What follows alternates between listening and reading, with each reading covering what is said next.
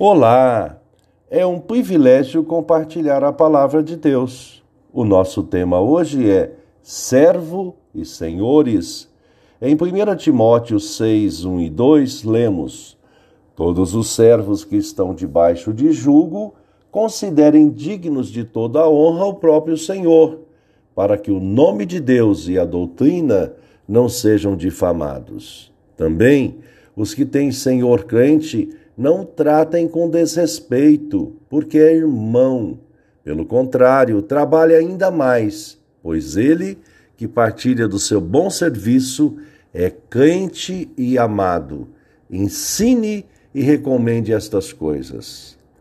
Servo e senhores, conforme o dicionário online de português disse-o, servo, numa sociedade feudal, quem pertencia a um senhor sem ser escravo. Senhores, aquele que tinha autoridades feudal sobre certas pessoas ou propriedades, proprietário feudal. O apóstolo, nesta perícope, porção de texto, recomendou ao seu discípulo Timóteo como aconselhar os servos a respeito de seus senhores. Em todo tempo, os interrelacionamentos sempre foram complexos pois cada indivíduo, se não estiver sob a orientação do Espírito Santo, seguindo os, os princípios bíblicos, subjuga ou poderá ser subjugado.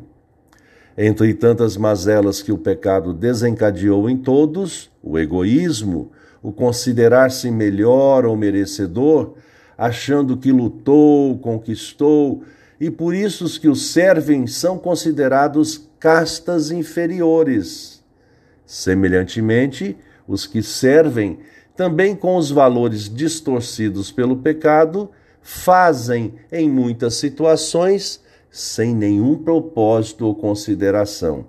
Considera os seus senhores, empregadores, como se inimigo fossem.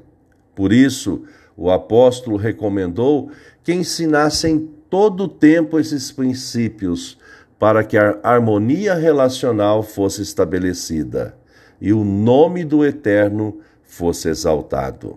Pensamento para o dia. Obrigado, Jesus, porque o teu cuidado é constante. Deus te abençoe.